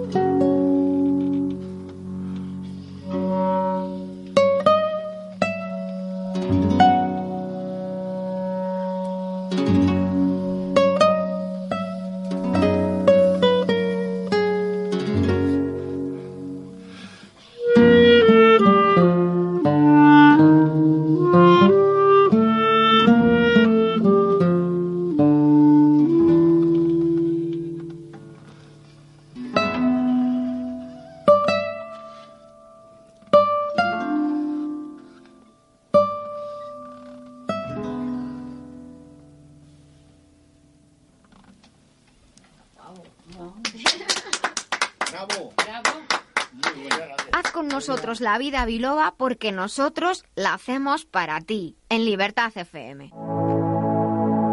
Mamá, mamá, me duele la cabeza. Tu mami no está. Doctora Nuria, doctora Nuria. Después de esta música maravillosa, uno se queda así como un poco descolocado. Eh, estamos en la sección de la vida biloba en la que dedicamos al cuidado de, de la salud y yo pues había pensado dedicarla precisamente a los músicos, que son una parte muy importante de, de, las personas que existen en el mundo que necesitan unos cuidados especiales porque son como atletas. Antes nos estabais contando que en, eh, entrenáis, tocáis muchas horas al día y hay muchas, normalmente los músicos suelen empezar desde pequeños. Por lo Eh, tanto, yo, yo creo que es una, es una ventaja fundamental. Eh, la persona que empieza desde niño, yo creo que es como los idiomas. En realidad, un niño que, que- empieza a hablar en un país inglés, al final habla inglés porque la capacidad de absorción de los niños es, Es infinitamente mayor a lo, a lo. Nos vamos convirtiendo en un poco brutos después, ¿no? Pues- o, o que nos cuesta más. Yo estoy aquí ahora disponible para que me pregunten lo que queráis de cómo os puedo ayudar. Yo os puedo dar algunas pistas por, por mi experiencia, lógicamente, tanto de tratar a músicos como de formar a los profesionales que cuidan de los músicos. Entonces, hay, hay cosas como la postura, cada instrumento tiene su postura, eh, el dependiendo de- del instrumento, pues el movimiento de las manos, la- las- los pies, por ejemplo, Germán no tiene los mismos problemas que Vicente, que es clarinetista, y menos que tú. Y los otros días, y sé que me va a oír, eh, eh, conocí a un, a un guitarrista muy importante que se muerde las uñas. Dije, ¿y eso es el problema? Se tiene que poner uñas de mentira para tocar. Siempre que- y cuando te comas la- las, de la, las de la mano izquierda no hay problema. No, ya, pero era. Pero si eh, se comes todas ya, es que decía, yo le dije, No. ya dice otro de broma, No, le pero dije, ahí- cómete la de los Claro, pies, macho, si exacto. te llega, pero déjate No, las cuenta, manos que cuente tranquilas. Rafael, que cuente Rafael que los flamencos tienen eh, un sistema con, con un pegamento de estos de... Sí, en los tites o, todavía. el, sí, o el, Pero o el, no, o el superglue. Que- que- Cuenta, cuenta una vez. Los guitarristas flamencos, como tenemos que acompañar mucho al baile, Sí. pues en el baile no las sutilezas eh, son menos que cuando- como estamos tocando ahora. Entonces hay que rasguear mucho y se te rompen las uñas. Entonces, pues, Te ponen, o sea que no, bueno, eso, eso es algo que he aprendido Y te- yo. y te pones lo pero más- eso, eso es una barbaridad. Sí, porque te va pegártelas desgastando la uña, claro, desgastando la uña, claro. pero- No, no, no, perdona, no se las claro. pegan con eso.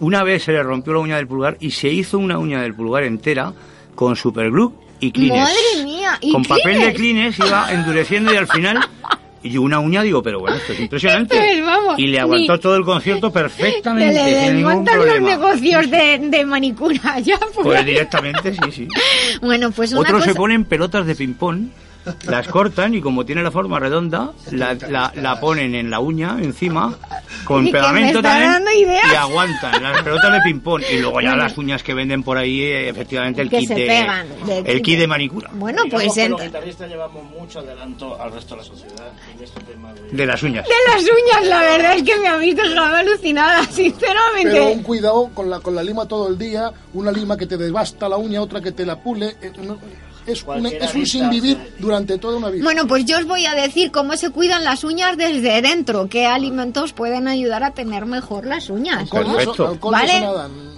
No alcohol no. No, eso vamos a decir Eso que no lo es que hace es mm, endurece las uñas son parte de, se dice en medicina china que las uñas son parte de los ligamentos y los tendones, como una extensión de los ligamentos y los tendones que tienen que estar lo suficientemente fuertes, pero lo suficientemente flexibles, porque si no están flexibles parten con enseguida. Entonces, necesitáis, hay que tomar vitamina C, es muy importante, el colágeno también es muy importante porque es un tejido hecho a base de colágeno, de, de queratina y que es lo mismo que hace el pelo y la piel. Entonces, eh, la vitamina C, el silicio, de hecho, el silicio endurece, ayuda a, a endurecer las uñas, el colágeno. Yo os lo digo, hay, eh, el, el Colflex de Master Life lo contiene todo, pero por lo menos hay que tomar alimentos. ¿Sabéis lo de las ternillas de, de la carne o de las patas de pollo Ah. comen los chinos? Sí, sí. Las patas de pollo, todas Eso esas es ternillas, y eso es muy bueno para las uñas. Así que para que para lo pelo, sepáis. para Y para el pelo, claro, pero yo también Debo estar, debo estar fatal. lo que te gastas en las uñas te lo quitas del pelo, en la energía. Y luego para es muy importante, eh, por ejemplo, productos así como el Cofres que tiene colágeno, vitamina C. eh, la vitamina C repara el colágeno, por eso es importante. No es solamente para el sistema inmunológico. El silicio ayuda, da fortaleza y el tono adecuado a las uñas. Y claro, hace falta tener elasticidad, ¿no?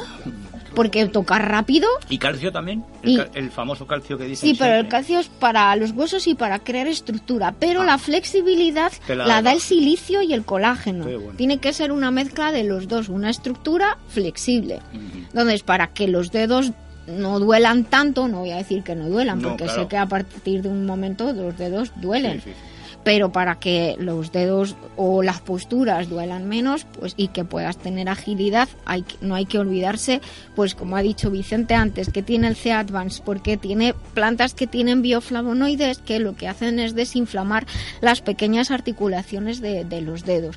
También ayudan a, a la espalda y a los músculos, porque Claro. estáis mucho tiempo Sí, sí, sí, no, la verdad. con una postura, las muñecas, los codos. Un sistema que es bastante famoso dentro de los músicos y de los actores, que es el método Alexander. La posición, claro. que es posicionar y luego Exacto. sobre todo que hay que hay músculos que es lo que tú has dicho que no son las manos directamente sino hay otros que repercuten Exacto, que no los cuidas y normalmente se va todo al, al Al final- occipital Exacto, que es donde acaba- aguantamos eso, todo el, en la, el- en la séptima en la séptima vértebra cervical Entonces, ahí ese es el punto 14 el meridiano de Dumay todos los meridianos del cuerpo confluyen ahí todo lo que pase desde los pies los brazos Exacto. la espalda todo confluye ahí y luego pues también eh, hay que tener buena vista porque yo siempre digo como leéis las partituras de Bueno. tan lejos se sabe que eso de Eh, ya te lo sabes Sí. de memoria yo creo que las bueno, partituras en el fondo eh, es atrezo Eh, no, no, no, a tres o no es, porque depende de qué papeladas. Por ejemplo, Ah, en ah, este ah. caso vamos de memoria, Rafa y yo vamos absolutamente de memoria, y eh, Germán y, y- y Vicente van leyendo partituras porque también van, eh, a veces tienen solos, pero normalmente están más acompañando. Entonces, Claro. es mucho más difícil aprenderte un acompañamiento que una Que un, tienes que un estar solo pendiente de cuando entrar. que es más natural, ¿no? Entonces, Bueno, pues- También depende de lo que estemos tocando. porque el falla, cuando estás en una orquesta profesional, lo tienes más que Más que sabido, ¿no? O sea, que Claro, sabes perfectamente cómo se Y además te lo sabes de memoria, pero tienes la partitura un poco por Como- si acaso como se te olvida o... Sobre en todo para nivel de ensayo. y queda bonito también es verdad Hombre, no sé. sí desde fuera dicho de- desde fuera Sí, hay opiniones de Pero todo luego, tipo, luego, ¿no? aparte de improvisación y eso, ahí ya no hace falta partitura. Siempre improvisamos lo mismo, o sea que no hay problema. Ya, vale. bueno, pues ahora, Hace ahora 15 viene, años. 15 años que improvisando ahora viene una parte importante que, Bueno, que hay que la, la cuidar. improvisación es el, el tema del jazz que también tenemos, como sabéis, Sí, que la otra vez que jazz.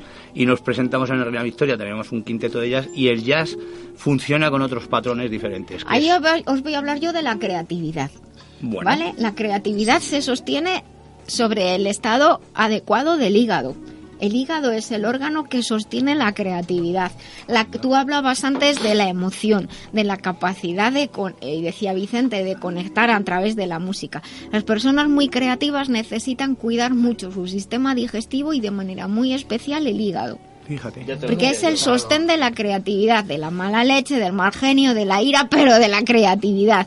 Así que los músicos necesitáis eh, tomar por lo menos un par de veces al año o con regularidad sustancias y productos que os ayuden A cuidar el hígado. Por eso el alcohol como que no mucho, señores. Sí, pero eso es una contradicción con, con los pintores impresionistas que se ponían de absenta hasta arriba y creaban, ¿no? O sea, claro, ¿cuál es la creatividad del hígado? Pues a lo mejor lo del hígado. Pero, eh, no, pero espera. Vosotros utilizáis casi el 20% del cerebro, o por no decir más, cuando estáis tocando, porque realmente lo que hacéis es que ponéis los dos hemisferios a la vez. Por eso podéis vivir tan bien y con una calidad de vida tan, eh, tan sonriente. Qué bueno. Por eso, por eso es tan beneficioso hacer música o practicar música. Por eso es importante. Vamos a hacer apología de la música, No, Vicente. vamos, vamos a hacer apología sí. de las escuelas de música de la Comunidad señor. de Madrid. Reivindica. Eh, el jueves pasado hicimos un concierto en, en la sala Galileo Galilei, en la cual reivindicamos por parte de la Comunidad de Madrid que apoye, que apoye económicamente, como se hacía en un principio, eh, a- apoye las escuelas de música, cosas que ya en otras comunidades, Que tú ya. sabes que yo vengo de Valencia, en Sí. Valencia por ley hay una, una, una ayuda de la comunidad a las escuelas de música. La música es fundamental porque, porque aparte de, de, bueno, de ayudar la creatividad, no tiene edad. Te ayuda no, como no persona, tiene edad. como ser humano. Yo tengo alumnos de, de todas las edades, desde los 7 años hasta los 60 años. Es decir, nunca es tarde para aprender un instrumento y para darse cuenta de los beneficios que, que aporta no solo tocar un instrumento, sino compartir esa experiencia en conjunto, porque lo importante es compartirla. Está bien un solista, están, pero venir los cuatro aquí, montar una banda de música una escuela de música, un grupo de, un combo de jazz, eh, una orquesta, todo eso es muy beneficioso y creo que es algo que debería potenciarse desde, desde por parte de todos, pero desde luego desde, desde las instituciones, porque es parte de la cultura y la cultura hay que apoyarla. La calidad de vida que tenéis los músicos es mucho más alta que el resto, porque hacéis lo que queréis y podéis improvisar y como los otros que estamos oyendo no sabéis lo que vais a tocar, no pasa nada. En cambio los actores, imagínate que vas a, hacer Shakespeare en Nueva York. La gente va a oírte para ver cómo te equivocas, en cambio vosotros no. O sea, realmente lo habéis hecho. La, segunda pieza, la, en la última que habéis tocado, me ha encantado, o sea, me ha transportado a otro mundo. Realmente me ha llevado a una armonía brutal. Sois como los pájaros cantores. Ese gran genio de la música española. acerca, Además, eh, las, citas más bonitas que hay sobre eh, la música. Yo, te sujeto el micro. Aunque es un arte inmaterial, ¿eh? y es un arte posterior a, la pintura o a la escultura y eso, sin embargo, es el más útil el que, el que más llega al corazón de las personas. ¿eh? Y, la música siempre, eh, eh, yo he leído citas sobre poetas, la música, es la que se lleva. La música es la que despierta. ¿Conoces la cita de Nietzsche? Que dice, la, la, la, la vida sin música sería un error. Ah, yo, yo, lo tengo, yo lo tengo puesto en mi, en mi despacho, de hecho. La de San Agustín, aquel que canta ora dos veces. Anda, mira, ah, aquel que canta ora dos veces. A Germán le ha gustado esa.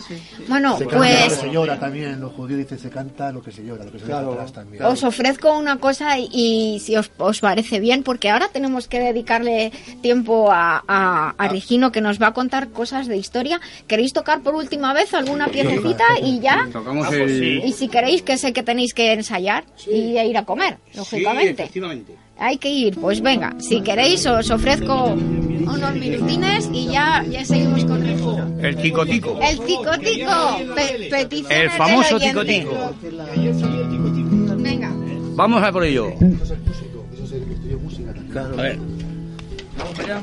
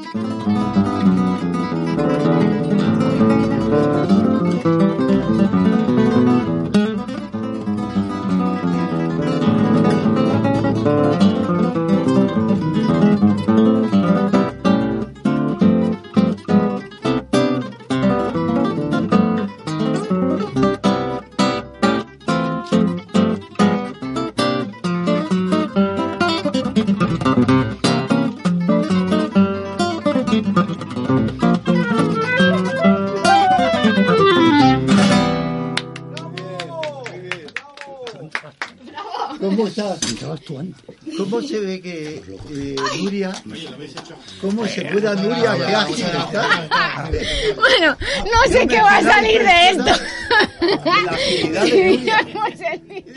Doctora Lorite, ¿es verdad que el hígado es uno de los órganos más importantes del cuerpo? Así es, porque participa en la detoxificación de la sangre. Por eso yo recomiendo Master Life Green. ¿Y esto cómo lo explicamos a los oyentes? En el hígado se realizan tantas reacciones bioquímicas que de él depende todo el cuerpo, incluyendo el sistema nervioso, endocrino, inmunológico, incluso el estado de ánimo. Pues ya lo saben, Master Life Green, porque un hígado saludable es esencial para el bienestar. Master Life Green en Master Life masterlife.info. Masterlife, maestría para cada momento de la vida.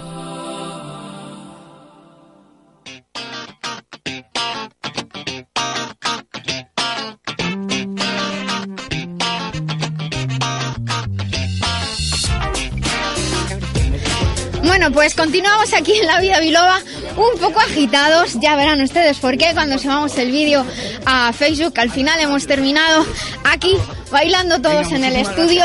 Os doy un beso muy grande a todos los músicos que se van yendo y tenemos a Regino. Regino Mateo del Peral.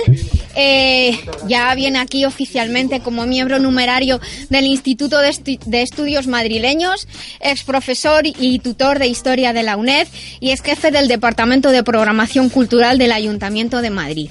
Y hoy nos va a hablar sobre las posibles razones para que Felipe II designara a Madrid en el año 1561, ahí eh, como sede permanente de la corte. Entonces yo tengo que hacer algunas preguntas.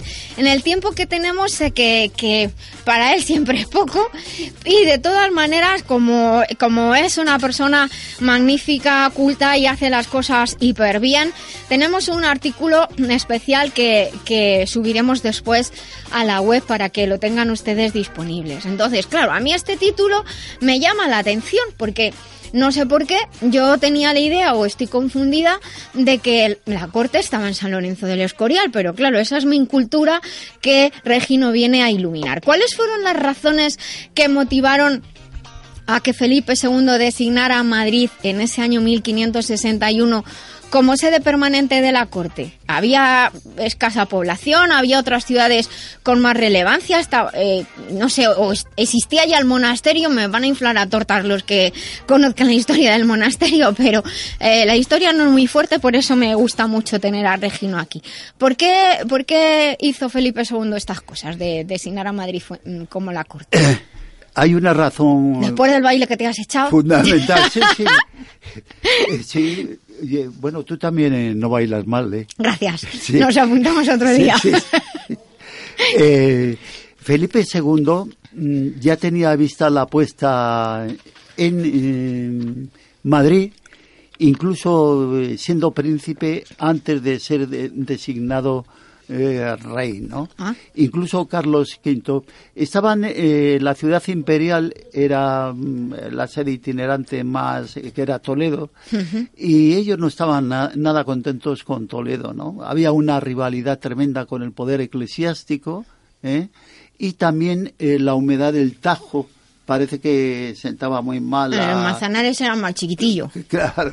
Y luego las calles tortuosas y, y bueno, total que había muchos problemas, muchos problemas, y ellos querían, eh, eh, quería Felipe II, mm, eh, la elección de la capital es de capital no, porque capital no aparece el nombre de capital hasta la primera de la corte. la primera constitución de la segunda república.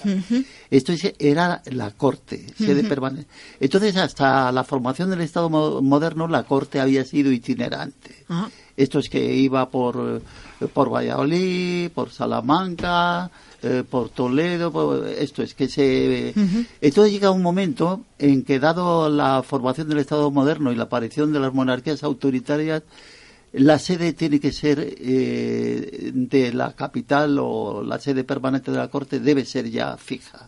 ¿Y por qué fija? Eso. Eh, fija porque todo el aparato regio y cortesano, con la aparición de estas monarquías nuevas del Estado moderno, era eh, crucial porque se había duplicado todo todo lo que eran las infraestructuras de las instituciones medievales que ya estaban totalmente Las ciudades en aquellos tiempos cambiaron Claro, mucho. claro, la claro. estructura de las Claro. ciudades. Y había otras ciudades mucho más relevantes pa- para poder optar a, a- a ser Ah. sede ¿Y permanente por de la ejemplo? corte. Por ejemplo, te puedo decir desde Toledo, Valladolid, eh, Salamanca, eh, incluso Medina del Campo, Ah. Burgos, y que eran más importantes que, Sí, que que Madrid, Madrid. todas estas, Segovia, eh, incluso Barcelona, e incluso llegó, eh, llegó a barajarse eh, por el cardenal Gran Vela, que era eh, la posibilidad de que Lisboa llegara a ser que sede permanente de la corte. Madre mía.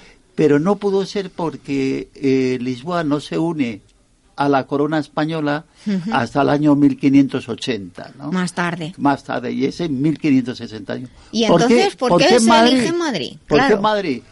Madrid solamente tenía, eh, todos los historiadores barajan que tenía entre 10.000 y 20.000 habitantes. Ah, Pues Que era- chiquitilla. eh, tenía un carácter semirural, ¿eh? semirural. Cualquiera Eh, lo eh, diría. El único eh, edificio importante era el Alcázar. Pero es que Madrid había sido muy querida eh, por todos los reyes de la dinastía de los Trastamara. ¿eh? por los reyes católicos, Sí. por Carlos V y Felipe II. Otro, otro tema. Madrid no se había significado mucho en el tema de las comunidades. Esto es que no se había enfrentado al poder regio. Otro, otro tema muy importante. El clima de Madrid era un clima maravilloso. Al tener tan poca población, era un clima templado, lluvioso. Eh, luego tenía una actividad cinegética que para los reyes era fundamental, ¿no? Y Felipe II era consciente de que si elegía Madrid, eh, él podía modelar Madrid a su, A su manera, gusto, claro. a su gusto. Y entonces ya no tendría ningún poder que le hici- hiciera sombra, ni, ¿no? ni, ni decir quitas esto y, eso, y eso. eso es. Claro, claro. Oye, pues la verdad es que fue inteligente. Claro, y luego el agua de Madrid era muy sana. Sigue siendo. Y, y sigue siendo. Y, y luego también era muy importante, ya he dicho, la actividad ci- cinegética. Ujú. Y eh, él se percataba de que traer todo el aparato regio y cortesano a Madrid era un follón impresionante. Eso, ¿no? porque, claro, él de tomaría esa decisión, pero a, a toda la gente que venía Claro. les gustó la idea o, o quién sabía realmente que eso iba a ocurrir. Iba a Les ocurrir por porque, eh, sí, bueno, eh, les pilla un poco por sorpresa porque, bueno, no sabía nadie porque la, la decisión del rey fue muy hermética. Vamos a hacer una serie contigo. Muy hermética. ¿no? Eh, y entonces nada más lo sabía el duque de Feria, por ejemplo, entre personas conocidas, y los propios jesuitas. Los jesuitas, a través del duque de Feria, Ah. ¿Y se qué adelantan. los jesuitas en esto, con Se perdón? Porque eh, eran eh, ca- eh, caían bien a la corte en ese momento porque estaban también los jerónimos que también Sí. tenían mucho eh, poder. Bueno pues los jesuitas se adelantan. En el año 1560 se vienen ya a Madrid. Ah, y escogen el, eh, la iglesia de los jesuitas que es la Real Colegiata de San Isidro hoy. Sí. Y el Instituto de San Isidro hoy que es el era el Colegio Imperial de los jesuitas Ah. y entonces se anticipan ya.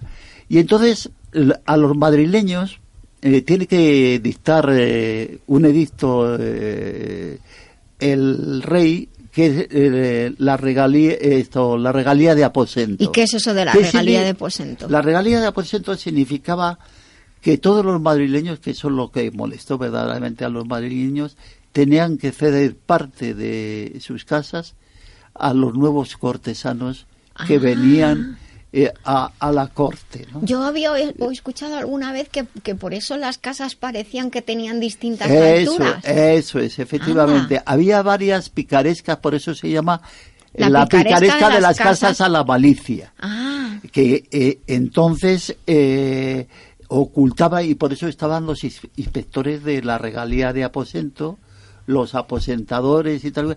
Y Felipe II era consciente de, de ese problema, pero no le importaba. O sea, que él tú vivías en Madrid, tenías tu casa y tenías que dejar Claro. que alguien de la corte viviera en tu casa. Eso es, Así, eso por es, la a- cara. a- por la cara. Nunca mejor dicho, sin pagar eh, ni, ni un. Hombre, nada. pues yo me hubiera molestado también, Claro, ¿eh? por supuesto. Y ento- entonces eh, existía por eso la, la picaresca de las casas a la malicia de aquellos madrileños que no querían que nadie entrara en su casa. Claro. ¿eh? Y entonces hacían todo lo posible por... eh, y, y- ahí estaban los inspectores que iban de casa en casa para ver quién había infringido la ley. ¿No? Y, y una pregunta que yo he comentado a decir antes, antes he empezado a comentarte esto. Entonces, realmente, si esto es así y la, y la corte se traslada a Madrid, ¿por qué se decide construir el monasterio del Escorial y cuándo? Es Porque que- ahí es donde me he perdido yo. y donde se pierde mucha gente. Es que la decisión Me, me consuela. de, de edificar el monasterio del Escorial la toma Felipe II cuando ya está en Madrid. Por e- Porque dudaba entre Segovia o Madrid. Sí. Porque Segovia también tenía Alcázar y Madrid también. Y la decisión de Felipe II, a contrario sensu, es edificar el monasterio del Escorial y toma la decisión cuando ya estaba asentado en Madrid. Cuando antes los historiadores que todavía no sabían bien el tema creían que había elegido Madrid por el monasterio del Escorial. Ah, Y el monasterio del Escorial lo edificó porque él tenía una promesa en la batalla de San Quintín. sí, exacto. En la batalla de San Quintín, las tropas eh, eh, españolas arrasaron un convento de monjas.